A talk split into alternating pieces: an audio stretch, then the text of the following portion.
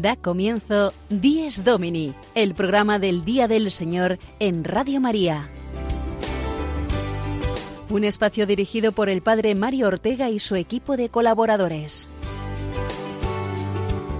Un tiempo para compartir la alegría del discípulo de Cristo que celebra la resurrección de su Señor.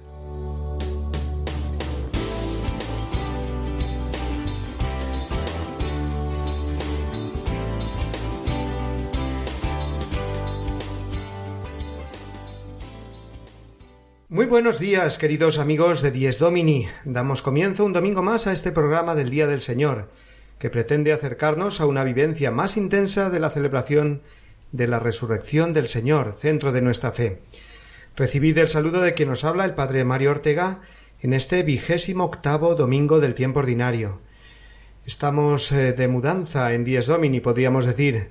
De mudanza, sí, porque a partir de ahora, como ya os venimos anunciando, un servidor eh, vuelve a Madrid después de varios años en Roma y será desde la capital de España desde donde continuaremos la realización semanal de este programa. Pero además eh, mudanzas también en cuanto a los colaboradores y a las nuevas secciones que desde hoy ya iremos conociendo. Concretamente, hoy tendremos con nosotros a Eduardo Crespo, diácono, que se encargará desde ahora de la sección litúrgica Celebremos nuestra fe, a Sonia Ortega, biblista, esposa y madre de familia, que dirigirá la sección Guiados por la Palabra de Dios. También conoceremos al padre Juan Triviño, que conducirá el espacio titulado Historias con Historia, para conocer mejor la historia de la Iglesia. Otro nuevo colaborador será el padre Gonzalo Mazarrasa, que con sus canciones dirigirá la sección Quien canta ora dos veces. Y por último tendremos hoy también con nosotros a un experto en la vida de los mártires que nos presentará la sección Testigos de la Fe. Se trata del padre Jorge López Teulón. Con todos ellos conversaremos hoy y podréis conocer de su propia voz algunas de las nuevas secciones que cada semana compondrán nuestro Dies Domini. Digo algunas porque no terminaremos hoy con todas las presentaciones, no nos va a dar tiempo. Seguiremos eh, con alguna otra novedad el domingo que viene. Pero mm, vamos a empezar por otra cosa, porque no quiero dejar pasar, amigos oyentes, la santa que celebramos hoy, que aunque sea domingo no podemos olvidarla, ya que se trata de la santa española más universal y conocida en todo el mundo, doctora de la Iglesia, monja contemplativa y andariega al mismo tiempo, reformadora, maestra de la poesía y de la mística más elevada, sin dejar por ello de ser tan humana y tan cercana a todos, también a los hombres y mujeres del siglo XXI. Bueno, pues como habréis adivinado, estamos hablando de la gran Santa Teresa de Jesús, cuya memoria es hoy 15 de octubre.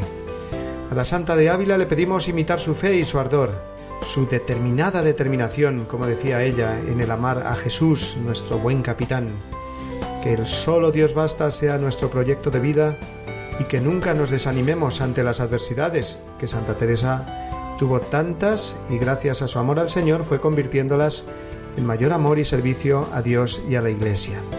Pues con ella vamos a comenzar, antes de pasar a la presentación de esos nuevos colaboradores que decíamos antes. Vamos a recordarlo primero a Santa Teresa y para ello escuchemos este breve e interesante resumen de su vida.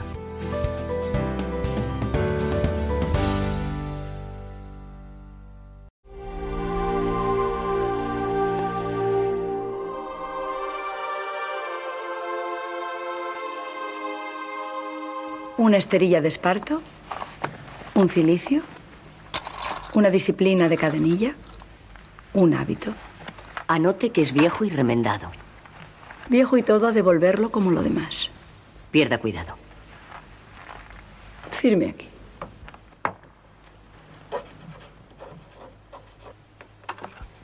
¿Qué ha puesto? Teresa de Jesús. Así me llamo desde hoy. Nacida el 28 de marzo de 1515 en Ávila, Santa Teresa de Jesús ya desde muy pequeña manifestó interés por las vidas de los santos y las gestas de los libros de caballería. A la edad de seis años llegó a iniciar una fuga con su hermano Rodrigo para convertirse en mártir en tierra de moros, pero fue frustrada por su tío que los descubrió aún a la vista de las murallas. Con la muerte de su madre y al ver su padre que la cortejaba un primo suyo, este decide internarla en el Colegio de Gracia, regido por agustinas. Así, conforme van pasando los años, su vocación religiosa se le va planteando como una alternativa, pero en constante lucha con el bello y atractivo mundo que le rodea.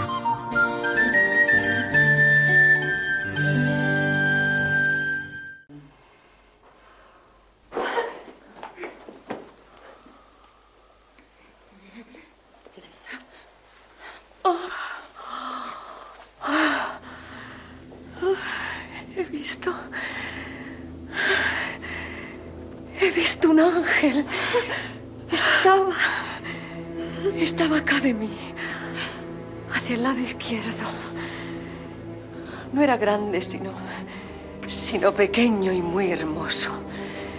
El, el rostro tan encendido que se diría de los ángeles muy subidos, que parece todos se abrasan. Dos años después, en 1537, enfermó y desahuciada de los médicos, quiso su padre que la curase una curandera de beceras. Las curas fueron horribles y la deshidrataron, crispando sus nervios y músculos. Los síntomas eran alarmantes, ataques de corazón espantosos, incluso llegaron a creer que era rabia. En julio de 1539, su padre la volvió a Ávila desesperanzado y un mes después Santa Teresa cayó en un coma profundo que duró casi cuatro días todos la dieron por muerta, la envolvieron en una sábana para enterrarla y le cerraron los ojos con cera. Solo su padre se obstinaba en que aquella hija no era para enterrar. Como si fuera un milagro, finalmente despertó, delirando y anunciando cosas venideras. Más tarde pudo volver a la encarnación, aunque eso sí, tullida por las secuelas, tardaría en valerse por sí misma alrededor de tres años. A la edad de 39 años, Santa Teresa lloró ante un Cristo llagado pidiéndole fuerzas para no ofenderle. Y es aquí, justo desde este momento, que su oración se llena de visiones y experiencias místicas elevadas y muy vividas del infierno que producen en ella un anhelo de querer vivir su religiosidad con todo rigor y perfección. Todo esto le lleva a la reforma del Carmelo, con la que pretendía devolver a la orden carmelitana su brillo y esplendor a través de su austeridad. Han de ser las monjas del Carmelo, ermitañas contemplativas, ocupadas tan solo en cultivar, como buenas hortelanas, el huerto del alma, para que nuestro rey venga a deleitarse muchas veces en él y a holgarse entre las flores de las virtudes. Es menester irse acostumbrando a que nada nos importe ver ni oír, sino estar en soledad cuidar solo del alma, hacer cuenta que no hay en la tierra sino Dios y ella. Nosotros no somos ángeles, sino hombres, y por eso nos es Cristo muy buen amigo, porque le miramos hombre y vémosle con flaquezas y trabajos, y así nos es compañía. Tratad con Dios como con Padre, y como con hermano, y como con Señor, y como con esposo, a veces de una manera, a veces de otra que Él os enseñará lo que habéis de hacer para contentarle. No tardaría en llegar la época de las fundaciones. La primera fundación fue una aventura burocrática y humana con muchos altibajos que compaginó con el gobierno de su orden, con las fundaciones de hasta 17 nuevos conventos y la redacción de sus libros. También a estos conventos hay que sumar el primero del Carmelo masculino, que fundó con San Juan de la Cruz en Duruelo en 1567. En la obra podemos descubrir las fundaciones, es decir, una especie de, de aventura que ella tuvo para para llevar a, todas las partes el sentimiento que ella tenía. Y luego podemos adentrarnos en su mundo interior a través del castillo, a través de, las grandes obras que son eh, las moradas del castillo interior, el camino de perfección, que son esas grandes obras que descubren el mundo de misterio, el mundo de contemplación, el, el, mundo tan especial que tuvo Santa Teresa y que fue el que le valió, como digo, para ser una figura insigne, no solamente entonces, sino después a través de los siglos. A veces tengo dudas, madre, de si lo que hacemos no es levantar ídolos de nosotras mismas y crearnos una figuración de Dios a nuestra medida. ¿Lo cree así? Tanto mirarnos quizá nos aleje de los demás. Anda el mundo tan revuelto. Y nosotras aquí. No nos recogemos en nuestro castillo interior, buscando refugio y consuelo. Si nos entregamos a la oración, no es para gozar, sino para servir. Finalmente, enferma y agotada, Santa Teresa de Jesús murió en brazos de Ana de San Bartolomé la noche del 4 de octubre de 1582 con un largo legado a su espalda, pero eso sí, con las espinas de no haber publicado ninguna de sus obras, haber logrado fundar en Madrid un convento, sin haber separado la orden de descalzos de la de calzados, y con dudas sobre si sus monasterios se podrían mantener con el espíritu que ella les infundió.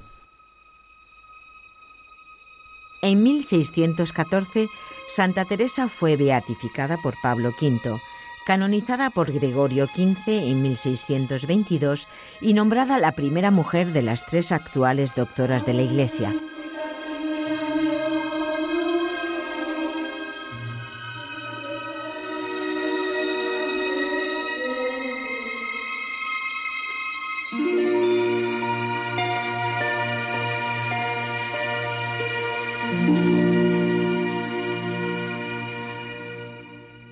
No creo haber faltado en nada a la obediencia.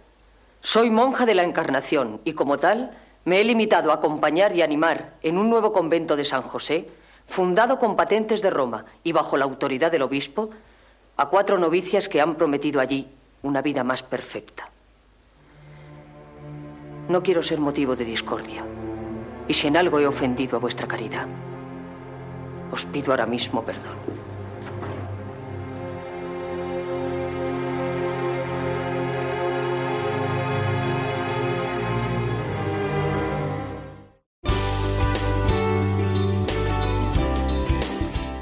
Domini, el programa del Día del Señor en Radio María. Un tiempo para compartir la alegría del discípulo de Cristo que celebra la resurrección de su Señor.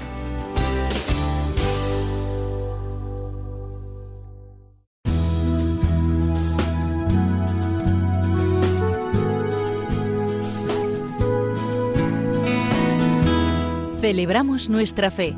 El apunte litúrgico semanal a cargo de Eduardo Crespo.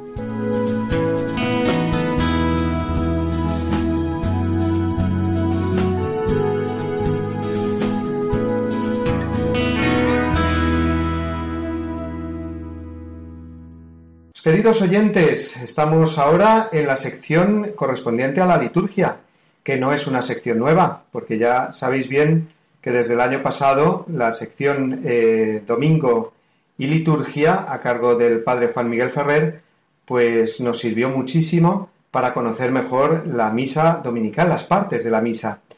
Vamos a continuar con esta sección que ahora la vamos a llamar Celebramos nuestra fe y la vamos a orientar de otra manera y con otra voz, con la presencia entre nosotros cada 15 días de Eduardo Crespo, que es un diácono permanente de la Archidiócesis de Madrid, es además esposo y padre de familia y lo tengo ya al otro lado del teléfono. Buenos días, Eduardo. ¿Qué tal? Buenos días, Padre Mario. ¿Qué tal?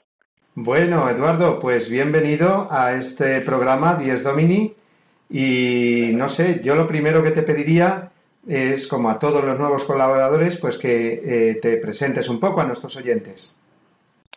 Muy bien, pues nada, como has dicho, soy diácono permanente desde hace tres años. Eh, pastoralmente trabajo aquí en la diócesis de Madrid, en mi parroquia, en Galapagar, y también pues en pastoral familiar junto con mi esposa Laura. Y Profesionalmente me dedico a la docencia en un colegio también aquí en Madrid y vamos, eh, al servicio de la Iglesia, lo que la diócesis, el obispo me pide. Claro que sí, al servicio porque eso quiere decir diácono, ¿verdad? Servidor. Efectivamente, servidor de la palabra, servidor de la caridad y servidor de la liturgia. Bueno, pues servidor de la liturgia. Así te vamos a oír en esta sección eh, dominical eh, que se va a llamar, como hemos dicho, a partir de ahora, Celebramos nuestra fe. Y Eduardo, cuéntanos un poco entonces eh, qué es lo que piensas o cómo piensas orientar esta sección para nuestros oyentes. Bien, pues como el, como el nombre que hemos elegido, ¿no? Celebramos nuestra fe.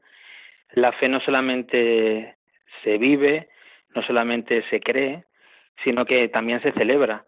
Y por eso lo que queremos hacer en esta sección es acercarnos, asomarnos, pues a algunos de los momentos celebrativos, en la liturgia de la misa, en la liturgia también de las horas, distintos momentos en los que podemos eh, asomarnos a, a lo que realmente estamos viviendo y profundizando en la celebración. Entonces la idea es eh, poner acento a algunos de, los, de esos momentos o algunas de las oraciones que la Iglesia realiza a lo largo del año o del día y un poco profundizar en el sentido, con sencillez, en el sentido de lo que venimos haciendo y que habitualmente a lo mejor por las prisas muchas veces en las celebraciones pues no, no caemos en la cuenta de lo que verdaderamente significa.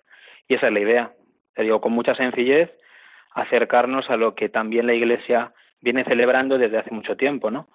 Lo que hemos recibido y cómo hoy lo, vivimos en nuestras parroquias, en nuestras comunidades.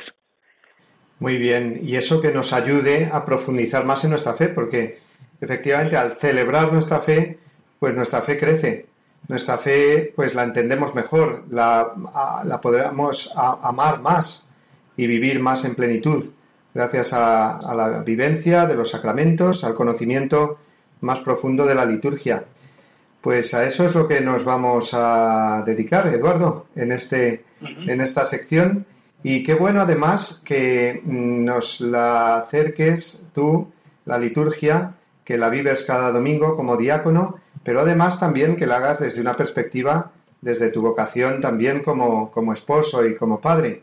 Así que, Eduardo, mm, de nuevo te damos la bienvenida y muchísimas gracias por tu disponibilidad, porque además no es nada fácil, pues siendo, como has dicho, esposo y padre y además eh, mm, profesor, eh, pues dedicarnos este tiempo, esta sección que a partir de ahora no será semanal, sino quincenal, pero de todas formas un tiempo que te agradecemos de verdad, que nos acerques la liturgia y que la podamos vivir, que podamos vivir el domingo, sobre todo como centro digamos, litúrgico principal de la semana, pero luego además también durante toda la semana, conforme a lo que nos vayas diciendo. Muy bien, es un, placer y vamos, intenta, intentaré con sencillez, pues ya digo, asomarnos a lo que cada día y cada semana celebramos. Muchísimas gracias, Eduardo Crespo, diácono permanente de la Archidiócesis de Madrid. Gracias a ti, Padre Mario. Gracias a ti. Bueno, pues te esperamos ya el próximo domingo con tu primera intervención. Muy bien. Hasta el domingo.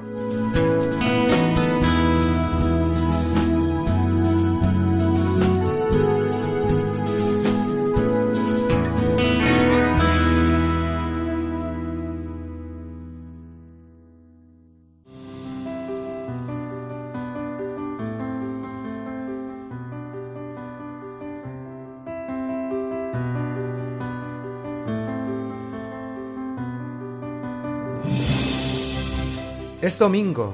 Una luz nueva resucita la mañana con su mirada inocente, llena de gozo y de gracia.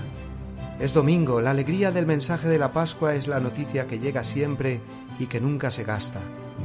Es domingo, la pureza no solo a la tierra baña que ha penetrado en la vida por las ventanas del alma. Es domingo, la presencia de Cristo llena la casa, la iglesia, misterio y fiesta, por Él y en Él convocada. Es domingo, este es el día que hizo el Señor, es la Pascua, día de la creación nueva y siempre renovada. Es domingo, de su hoguera brilla toda la semana y vence oscuras tinieblas en jornadas de esperanza. Es domingo, un canto nuevo toda la tierra le canta al Padre, al Hijo, al Espíritu, único Dios que nos salva. Amén.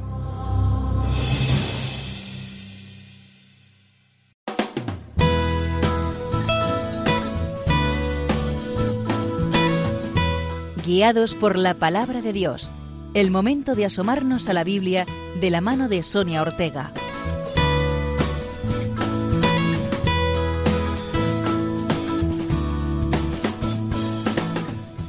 Queridos oyentes, guiados por la palabra de Dios, Así se titula esta sección que vamos a empezar ahora en esta nueva etapa del programa y para ello vamos a tener la ayuda de Sonia Ortega, que la tengo ya al otro lado del teléfono y que va a ser la encargada de guiarnos por la palabra de Dios. Buenos días, Sonia. Buenos días, Padre Mario. Bueno, pues encantado de saludarte. Igualmente. Y te pediría que lo primero, pues te presentes un poco a los oyentes. Muy bien, pues eh, soy Sonia Ortega, estoy casada, tengo tres hijos, ya mayores, bueno, mayores, ninguno es mayor de edad todavía, pero adolescentes, casi adolescentes. Y bueno, pues estudié mm, teología y Sagrada Escritura en la Universidad de San Damaso y, bueno, pues eh, soy una enamorada de la palabra de Dios. Pues nada mejor que eso para hacernos enamorar a los demás de la palabra de Dios. Eso espero, eso espero. Y que sea realmente, pues, eh, tomemos cada vez más conciencia de que es el fundamento de nuestra vida, ¿no?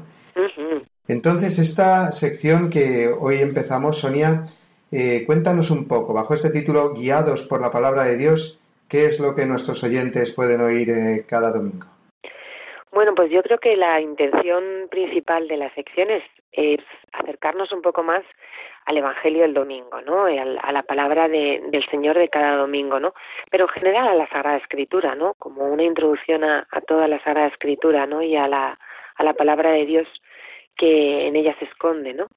Y guiarnos, justamente, como dice el título, ¿no? Que seamos guiados por, por la palabra de Dios en nuestra vida, que al final es muy importante. Sí que sea, en primer lugar, pues claro, conocer la palabra de Dios, porque uno no ama lo que no conoce, ¿verdad? O no valora lo que no conoce.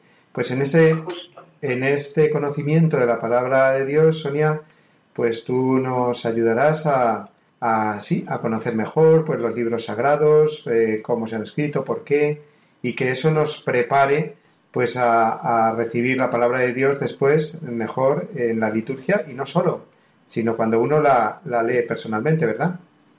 Claro, claro, es así.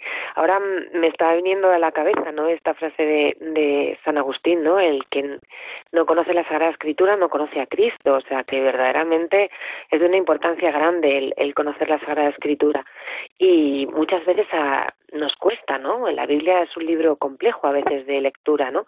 Entonces, bueno, pues esta es eh, una de las intenciones de esta sección, ¿no? Facilitar este acercamiento, ¿no? A la palabra del Señor. Y seguro que muchos de nuestros oyentes, eh, o individualmente o en familia, pues eh, quieren saber también cómo eh, usar la palabra de Dios para, para, como instrumento de oración, para rezar con la palabra de Dios, para que esa palabra de Dios pues pueda transformar también el alma, ¿no? Y, y, y hacer la palabra de Dios también palabra nuestra con la que orar, ¿verdad?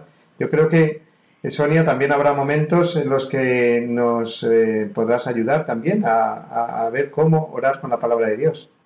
Sí, sí, sí, sí, sí, en nuestro ámbito a cada uno, ¿no? Y además leída con detenimiento, despacio, ¿no? Saboreándola, ¿no? Porque mm, tantas cosas leemos a lo largo del día, ¿no? Que, que no podemos encerrar la palabra de Dios en el mismo saco, ¿no? Sino que necesita otras claves, ¿no? Que, iremos desvelando, iremos viendo en esta sección, ¿no? ¿Sabes lo que digo yo muchas veces en la homilía? Termino de explicar el Evangelio y a la gente pues le digo, mirad, llevaros el folio parroquial, o sea, la hoja parroquial, y que ahí tenéis la, el Evangelio, y os lo leéis después en casa. Y veis, a ver lo que os dice allí en casa, esta palabra de Dios, porque aquí en la iglesia, pues seguro que os dice muchas cosas muy bonitas y todo, pero allí en casa, cuando tienes delante pues a tu mujer, a tus hijos, a los problemas de casa, pues cómo te ilumina la palabra de Dios ahí, ¿no? Sí, sí, es fundamental. La palabra de Dios no solo es una fuente de conocimiento o, o, una historia del pasado, ¿no? Sino realmente la palabra de Dios está viva, ¿no? Y nos interpela cada día, ¿no? Tiene mucho que decirnos en nuestra vida, ¿no? Y, y orar con ella, ¿no? Y compartirla en familia es, es, es un tesoro enorme, ¿no? Enorme para nuestra vida y ojalá, ojalá pueda ayudar a, que a que esto pueda ser más fácil o más accesible, ¿no? Pues muchísimas gracias, Sonia, por eh, eh, colaborar eh, con el programa Díaz Domini, con esta sección que promete ser tan interesante. y que lo hagas desde tu experiencia, no solo de, de experta en la Sagrada Escritura, que es lo que has estudiado, sino también de esposa, de madre, de saber cómo esa palabra de Dios pues transforma en la persona y transforma también la familia. Sí, sí, sí. Gracias a ti, Padre Mario. La verdad es que es un placer para mí poder echar una mano en esto y por supuesto no es como experta en, en Sagrada Escritura, que bueno, pues es un regalo que Dios me dio, sino como madre, ¿no? Como madre de familia que comparte día a día, ¿no? La palabra, ¿no? En medio de la familia, del mundo, de los amigos, ¿no? Es un, es un regalo esto también. Pues muchísimas gracias, Sonia Ortega. Te esperamos ya, pues el próximo, no el próximo domingo, porque esta sección, pues va a ser quincenal, pero sí ya dentro de poco y estaremos, pues eso, muy atentos y muy deseosos de, de que nos guíes por la palabra de Dios, de que esa palabra de Dios nos vaya guiando cada domingo. Perfecto, muchas gracias. Muchas gracias a ti, Sonia. Dios te bendiga. Gracias, Padre. Adiós.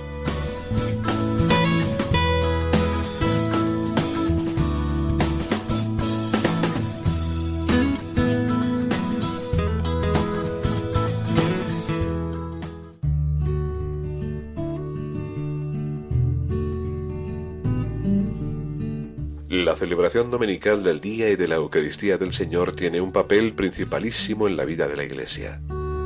El domingo, en el que se celebra el misterio pascual por tradición apostólica, ha de observarse en toda la Iglesia como fiesta primordial de precepto. Catecismo de la Iglesia Católica, número 2177.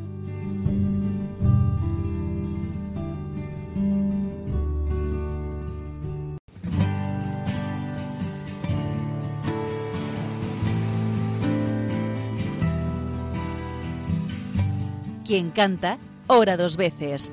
La reflexión musical del padre Gonzalo Mazarrasa.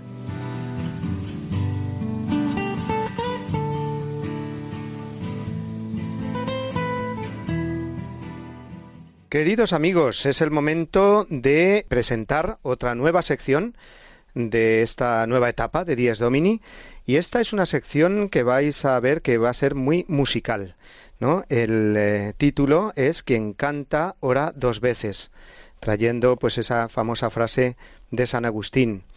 Y el eh, sacerdote y cantante que va a llevar esta sección es eh, conocido seguramente por algunos de nuestros oyentes, puesto que tiene canciones muy bonitas, preciosas, y lo tenemos ya al otro lado del teléfono. Es el padre Gonzalo Mazarrasa. Buenos días, Gonzalo. Buenos días. Bueno, pues eh, preséntate un poco a nuestros oyentes, que ya digo, seguro que muchos de ellos han escuchado canciones tuyas, pero a lo mejor no te han escuchado así en directo y no saben quién eres. Preséntate un poquito a nuestros oyentes. Me llamo Gonzalo Mazarrasa, Martín Artajo, tengo 59 años y los últimos 32 mm, soy sacerdote diocesano de la diócesis de Toledo aunque este curso llevo dos meses ya destinado de párroco de seis pequeñas parroquias en el concejo de Ibias, en el suroccidente asturiano. El señor arzobispo de Oviedo, que es compañero mío de seminario y amigo desde entonces, pues al saber que volvía, estaba unos años en Madrid con un hermano enfermo, a ver que volvía a Toledo, pues me dijo que sí podía ir por ella a echarle una mano, porque hay muchas parroquias y pocos sacerdotes, y dije que sí. Y llevo dos meses allí de, de párroco. Y ya no sé mucho más que decir. Las canciones que canto, la verdad que las hice casi todas hace ya muchos años, los primeros años de seminario y primeros años de sacerdocio. Y desde entonces, pues la verdad que no sé si es que se me ha ido una inspiración o no tengo tiempo, pero, pero a ver si ahora que estoy con los osos allí en Asturias se me ocurre alguna otra cosa más. Pero bueno, siguen, a mí me siguen sirviendo cada vez que me piden que las cante, me siguen sirviendo para, para rezar, porque son canciones, no son canciones litúrgicas, son canciones religiosas en cuanto que expresan pues cosas que yo vivo en mi fe, en mi vida de fe ordinaria y por eso son oración, porque hablas con el Señor, hablas con la Virgen María, hablas con los santos y son muy sencillas, son muy sencillas, son un poco un desahogo. A mí me sirve la música para desahogarme. Y por eso también es oración, porque el Señor dice, desahogad ante Él vuestro corazón, que Él se interesa por vosotros, dice un salmo. Pues estas canciones son eso, desahogad ante Él vuestro corazón, que Él se interesa por vosotros. Y si en esta sección puedo ayudar a alguno, pues yo me doy por muy más que pagado y satisfecho de hacerlo. Muy bien, pues eso es precisamente lo que pretendía cuando te propuse, Gonzalo, que hiciéramos esta sección, precisamente como se trata de mm, iniciar el domingo, que es el día del Señor, y vivirlo con fe, pues qué mejor que hacerlo también con una sección en la que vemos que la música pues nos pone en sintonía con Dios, como has dicho, expresa los sentimientos al que canta, pero él transmite los, los, sentimientos, en este caso de fe, el sentimiento religioso, al que lo escucha, a los que lo escuchamos. Así que yo espero, Gonzalo, que tu sección, ese comentario que harás al hilo de, la canción eh, pues correspondiente, pues nos ayude a todos mucho. Pues muchísimas gracias, así lo intento yo también. Muy bien, padre Gonzalo Mazarrasa, que va a llevar a partir de ahora la sección Quien canta ora dos veces te damos la bienvenida y te mm, damos las gracias también por esta disposición tuya. Pues muchísimas gracias.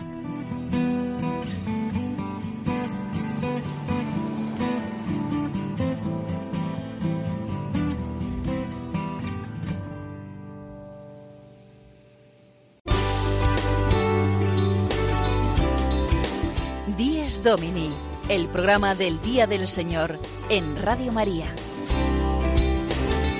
Un tiempo para compartir la alegría del discípulo de Cristo que celebra la resurrección de su Señor.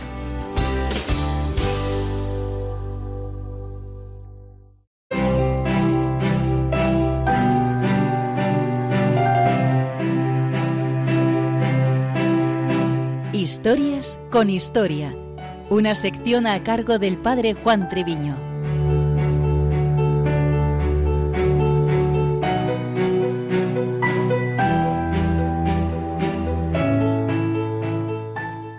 queridos oyentes, vamos a presentar ahora una nueva sección y que tiene como título Historias con Historia.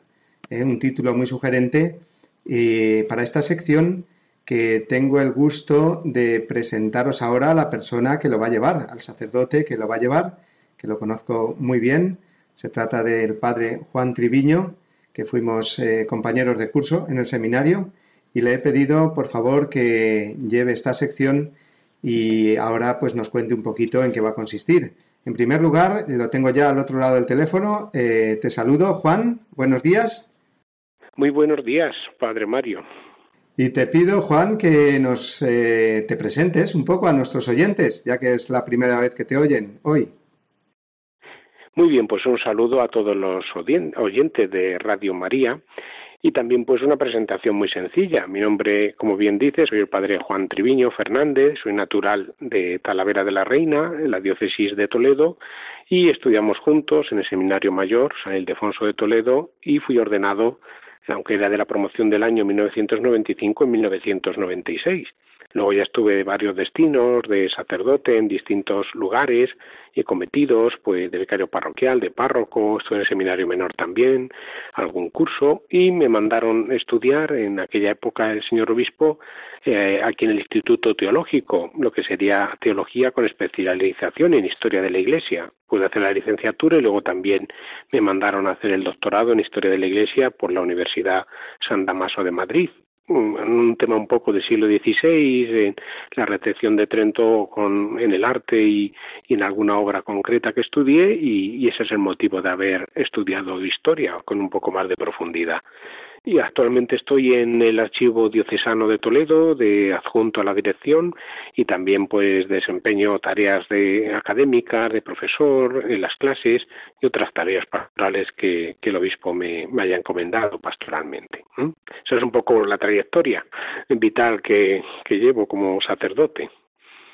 Muy bien, Juan. Pues yo de verdad encantado de que te incorpores al grupo de colaboradores de este programa Dies Domini y que nos expliques un poco eh, brevemente en qué va a consistir esta sección que se, llama, se va a llamar Historias con Historia pues sería pues un acercamiento a lo que es la, historia. Nosotros pertenecemos a una religión revelada, el verbo se hizo carne, se hizo historia, y por eso es sugerente, es interesante poder estudiar el tema de la historia, o es como un volver al pasado, o hacer memoria de cosas que ocurrieron y que no tienen con nosotros ninguna relación.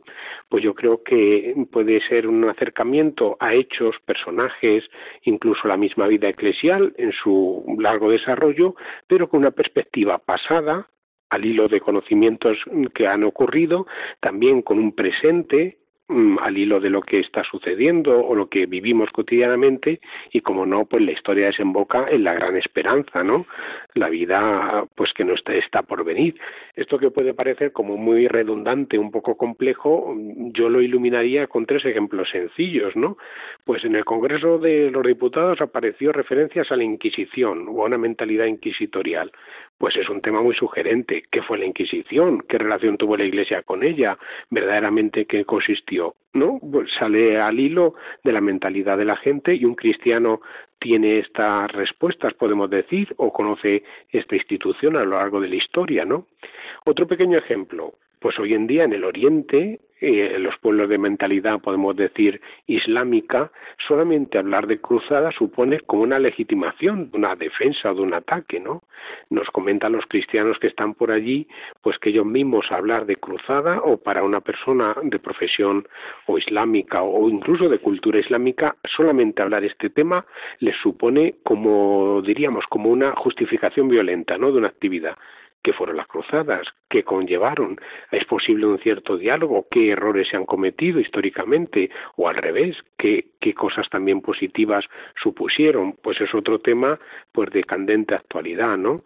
Y así pues muchas y muchas referencias, por ejemplo, a lo largo de los papas en la historia o qué relación han tenido con el ministerio petrino actualmente, figuras de santos, muchos detalles que vamos a intentar entrelazar de una manera amena, sencilla y sugerente pues para estudiar el pasado vivir el presente y dar unas pistas de acción o de formación y desembocar en un futuro, ¿no? Que la historia también es, desemboca en Cristo, Señor de la historia, y ahí ya es el eterno presente, ahí ya la historia termina, claro.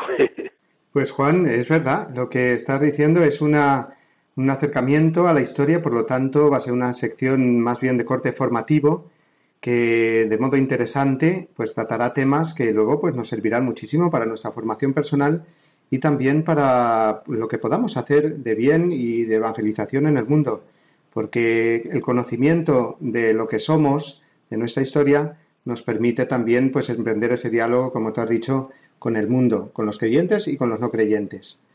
Pues Juan, muchísimas gracias por esta presentación que nos has hecho y ya esperamos con ansias esta mm, sección que empezará ya el domingo que viene y ya nos iremos conociendo más y nos iremos, irás conociendo más a nuestros oyentes y ellos a ti.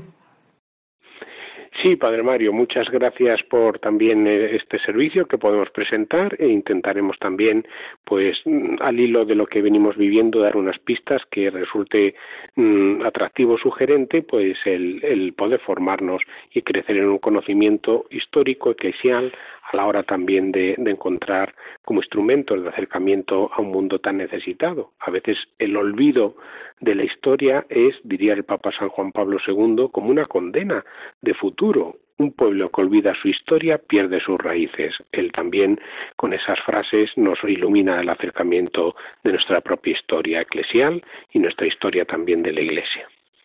Muchísimas gracias, Padre Juan Triviño Fernández en la actualidad eh, trabajando en el archivo diocesano de la diócesis eh, de Toledo, de la archidiócesis de Toledo, y a partir de ahora conductor de esta sección nueva de nuestro programa que se va a llamar, que se llama ya Historias con Historia. Pues Juan, hasta el domingo que viene, si Dios quiere. Muchas gracias, un saludo a ti, Padre Mario, y a todos los oyentes de Radio María.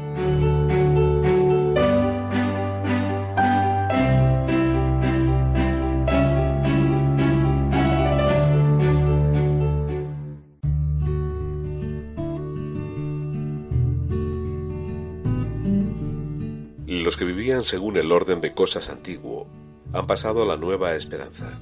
no observando ya el sábado, sino el día del Señor, en el que nuestra vida es bendecida por Él y por su muerte. San Ignacio de Antioquía.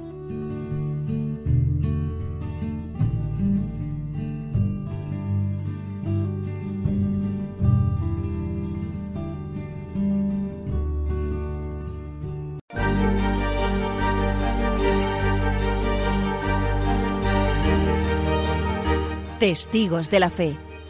El ejemplo de los que dieron su vida por Cristo. Una sección dirigida por el padre Jorge López Teulón.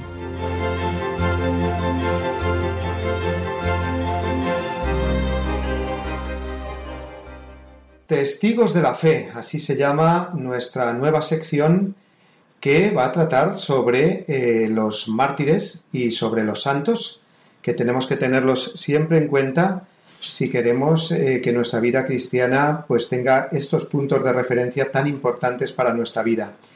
Y para esta sección quincenal vamos a tener eh, con nosotros a uno de los mayores expertos, si no el que más, en el eh, tema de los mártires en España. Se trata del sacerdote, el padre Jorge López Teulón, que lo tenemos ya al otro lado del teléfono. Buenos días, Jorge. Muy buenos días. Bueno, Jorge, yo mm, te doy la bienvenida a esta sección. Te la doy muy a gusto porque vamos a decir también a nuestros oyentes que nos conocemos ya desde hace mucho tiempo, que hemos estudiado juntos, que nos ordenamos no en la misma ceremonia, pero uno un día y el otro al día siguiente, ¿no? Y estamos pues muy unidos en el sacerdocio y me alegra un montón tenerte ahora también aquí en el programa. Para mí también es un placer y no solo por hablar de mártires, que que la difusión de la palabra de Dios, sea a través del testimonio de los mártires o, del mismo Evangelio o de tantos otros cristianos, como luego hablaremos, que están perseguidos en el mundo, nos tienen que seguir alentando. ¿no? Entonces, con un micrófono delante ya sabes que somos peligrosos, pero para bien, ¿no? para, para hablar de Dios. Muy bien, Jorge. Pues yo te pediría que mm, te presentaras así brevemente a nuestros oyentes para que te conocieran mejor. Bueno, pues como dices que somos del mismo curso, pues llevamos ya 22 años ordenados de sacerdotes. Soy sacerdote de la diócesis de Toledo, de la archidiócesis de Toledo. Trabajo desde el año 2002 en una causa de 900 personas, eh, mártires de la persecución religiosa. Eh, hablamos de esa gran persecución del año 1931 a 1939 es algo curioso, además hace muy poco se ha clausurado ya una parte de ese proceso, porque es la primera vez en la historia de la Iglesia que se hace un proceso como provincia eclesiástica sobre las diócesis de Castilla-La Mancha, para entendernos, la provincia eclesiástica de Toledo, Albacete, Cuenca, Ciudad Real, Sigüenza, Guadalajara y Toledo, y la diócesis de Ávila. Entonces los obispos decidieron hacer este gran proceso de 900 personas, después se desgajó y ahora son 464 y bueno, pues dedico prácticamente todo el tiempo a este trabajo, a la difusión de las vidas de los mártires, a trabajar en la causa, que es muy costoso, pues eso desde el año 2002. Ahora hemos cerrado el primer grupo de 52. ¿eh? De ese grupo de 464 mártires de la provincia eclesiástica de Toledo, se ha cerrado el primer grupo de 52. Y bueno, después también tengo el gozo de estar casi desde, desde el primer día de mi ministerio en esta ciudad de Talavera de la Reina, en la provincia de Toledo, y llevo ya 21 años de capellán en un colegio de religiosas de la Orden de Hijas de María Nuestra Señora, fundadas con 51 religiosas y con 900 y pico niñas en el colegio, desde dos añitos hasta los 18 que se van a la universidad. Es, eso se lleva también mucho trabajo, de confesiones y de atención a los padres, a las niñas, a la misma comunidad. Eso es en lo que trabajo. Pues eh, te agradecemos entonces mucho más que nos dediques también este tiempo eh, los domingos para hablarnos de los mártires, sobre todo los mártires que serán noticia por el aniversario que hacen, por la fiesta que se celebra de ellos o por las beatificaciones o canonizaciones que tengan lugar en esas fechas, para que nos tengas bien informados y para que veamos que realmente los mártires pues tienen esa importancia en nuestra vida cristiana, ¿verdad? Bueno, eh, lo primero es la tienen, ¿no? Y hablamos muchas veces de no olvidar, ¿no? Todo el lío ese que hubo con la ley de memoria histórica, bueno, pues nosotros no hablamos de memoria, nuestra memoria es litúrgica, ¿no? Hablamos de las memorias libres, de la, de la memoria litúrgica, de la memoria obligatoria, ¿no? De, recordar a nuestros mártires. Y el recuerdo es litúrgico y se habla de las vidas de ellos a través de las beatificaciones y canonizaciones de tantos otros, de, miles que no están beatificados y de miles que ya están beatificados y canonizados, sobre todo para tener presente, pues, bueno, ahora eh, los últimos que estaba, eh, los sacerdotes de Quintanar de la Orden en Toledo, bueno, pues donde la, donde la parroquia, donde la feligresía hoy en día eh, celebra el culto en la parroquia, pues allí dentro de la parroquia fueron asesinados los dos coadjutores, ¿no? Entonces, bueno, pues esa sangre vertida, ese testimonio de vida, eh, sacerdotes como nosotros, con, con defectos, con, con, muchas virtudes, y que fueron valientes y que entregaron su sangre, ¿no? Pues esa cercanía, ¿no? No, no hacerles, no hacerles lejanos, sino al contrario, ¿no? El conocer las vidas de los santos, de los mártires, para traer su memoria, su recuerdo, sus vidas, donde fueron bautizados, donde eh, cantaron misa, los seglares donde se casaron, que, en que trabajaban, ¿no? cómo caminaban por nuestras calles y vivían en nuestros pueblos y en nuestras ciudades y pertenecían a las comunidades parroquiales. Y luego eso, pues a través de, esto que decías, eh, publicamos ya hace mucho tiempo un trabajo que titulábamos así, el, se le ocurrió al padre Puche, el famoso padre dominico del Evangelio de cada día, pues se le ocurrió también el mártir de cada día, ¿no? Con lo cual hay historias, o bien por el día de nacer, o, por el día del martirio, o por otras referencias, como dices, que podemos hacer, ¿no? Ahora enseguida vamos a tener el gozo de 109 claretianos que van a ser beatificados eh, la semana que viene en la Sagrada Familia en Barcelona y luego en noviembre en Madrid 60 mártires de la familia vicenciana que llamamos de San Vicente de Paul, ¿no? Pues que se hable de los mártires, que se hable por todo el mundo de los mártires. Y entonces, cuando tan reconocidos fuera, parece feo que nosotros les olvidemos, ¿no? Claro que sí. Y luego también, además, Jorge, que recordemos que el martirio es algo presente, que forma parte de, la vida de la Iglesia y de la historia, y así lo será siempre. Y recordamos especialmente también a, a, no sé, a los cristianos ahora mismo en Oriente Medio, en África, que literalmente se juegan la vida, pues, eh, por ejemplo, yendo a la misa los domingos, ¿verdad? En tantos lugares. Y bueno, en alguna ocasión habíamos discutido y alguien expresaba, ¿no? Ojalá que no hubiera mártires, ¿no? En el sentido de que no hubieran tenido que sufrir y padecer, pero es que eso está revelado por nuestro Señor, ¿no? O sea, que la Iglesia, eh, eh, una de sus notas características es la de la persecución, ¿no? Nos lo dice Jesús en el Evangelio claramente, porque viviendo en la verdad somos llevados hasta ese extremo de defenderla hasta con nuestra vida, ¿no? Y no vale decir, no, yo la defendí hasta aquí, ¿no? Y luego ya no la defiendo, ¿no? A estas mismas horas en que estamos hablando, en que está saliendo nuestra voz eh, para toda España por Radio María, pues a estas mismas horas hay gente que está en la cárcel por leer el Evangelio, o como dices, por haber ido a misa el domingo, por su fe eh, en los países musulmanes donde eh, hay tanta persecución y en otros muchos lugares. En la China que, que se está recrudeciendo la persecución, en Corea, ¿no? sigue habiendo historias martiriales sobrecogedoras, ¿no? Entonces, efectivamente es traerlo de antes, traerlo de lo de la historia de la Iglesia, pero las historias de los mártires de nuestra gran persecución aquí en España, para también encomendar a los que ahora están pasando por esas dificultades, ¿no? Y sobre todo el camino de la fe, ¿no? Que creamos, que tengamos fe, ¿no? Entonces, nuestra oración, eh, nuestra memoria, el, el, traer la sangre de esos mártires eh, para fortalecer a los que ahora lo están pasando mal, ¿no? Y ahí, pues, sigue, sigue jugando un papel muy claro la actualidad. Ahora, en este mismo momento, hay cristianos perseguidos en el mundo entero y nosotros tenemos que apoyarles con nuestra oración y con nuestro testimonio. Muy bien, Jorge. Pues eh, muchísimas gracias por eh, que nos vas a traer este testimonio de los mártires, nos vas a hacer mucho más cercanos y porque efectivamente, como decías, para nuestra vida cristiana, tener presente a los que dieron su vida y dice el Señor en el Evangelio que nadie tiene amor más grande que el que da la vida por sus amigos, pues eh, que crezcamos así en ese amor al Señor, teniendo delante como testimonio los mártires. Pues Jorge López Teulón, muchísimas gracias y ya estamos deseando de escuchar tu primera intervención eh, después de esta presentación que nos has hecho. Muchísimas gracias, Jorge. A ti, Padre Mario, la colaboración y el trabajo otra vez juntos, pues para mí también es una satisfacción. Pues muy buenos días y feliz domingo. Feliz domingo.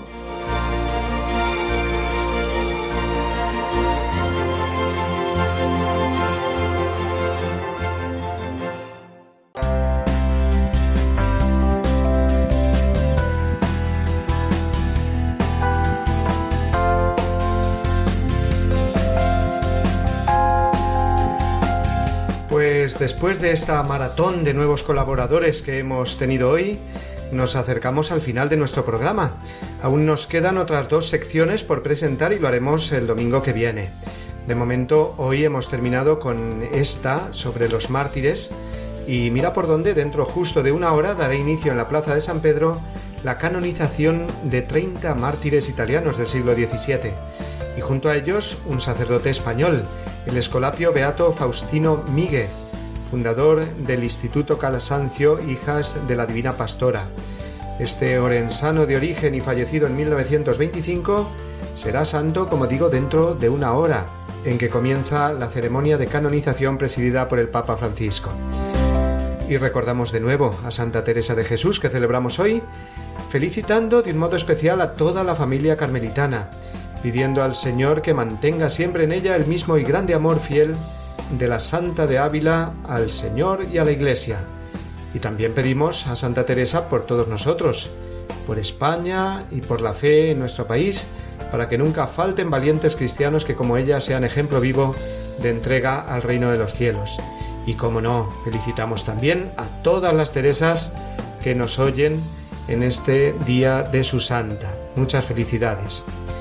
Os recordamos una vez más, antes de terminar, nuestros contactos que son a través del correo electrónico diesdomini.radiomaria.es para quienes quieran enviarnos sus sugerencias o preguntas o a través del podcast en www.radiomaria.es o a través de nuestro Facebook Dies Domini Radio María para los que quieran escuchar de nuevo nuestro programa o descargárselo, este de hoy o programas anteriores. Y ahora sí amigos de Dies Domini, recibid una bendición enorme en este Día del Señor y os esperamos a todos la semana que viene aquí, a las 8 en punto de la mañana en las ondas de Radio María. Feliz domingo y feliz semana a todos.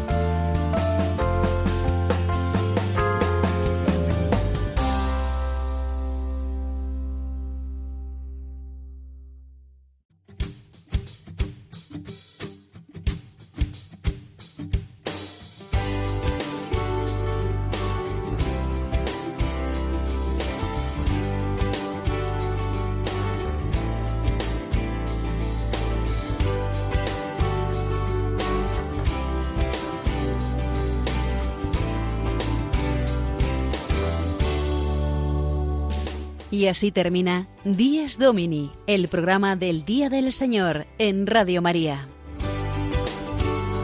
Un espacio dirigido por el Padre Mario Ortega y su equipo de colaboradores. Un tiempo para compartir la alegría del discípulo de Cristo que celebra la resurrección de su Señor.